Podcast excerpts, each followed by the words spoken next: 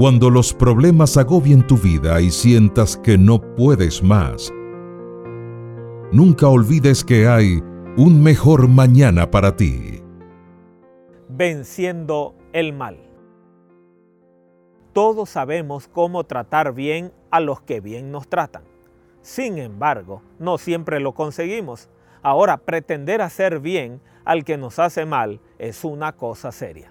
La tradicional ley del talión es un principio jurídico de justicia retributiva, por el que la norma imponía un castigo acorde al crimen cometido, obteniendo la reciprocidad.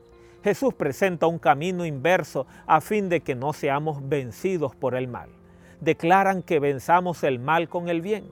No seas vencido de lo malo, sino vence con el bien el mal. Romanos 12:21. No permitas que la hostilidad de tu enemigo produzca hostilidad en ti. Al contrario, deja que tu amor triunfe sobre su hostilidad. No seas vencido por el mal, significa no seas vencido por su mal. No permitas que el mal de otra persona te haga malvado. Oh, cuán crucial es eso.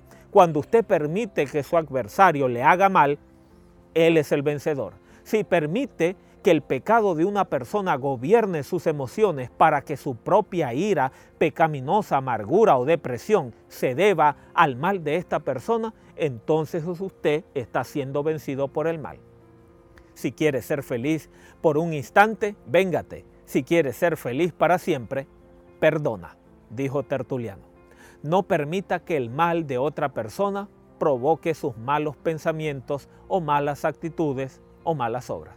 No le des ese tipo de poder. Usted no tiene que hacerlo. Cristo es su rey, Cristo es su líder, su campeón, su tesoro. Cristo gobierna su vida, no quienes le hacen mal. Y así habrá un mejor mañana para ti.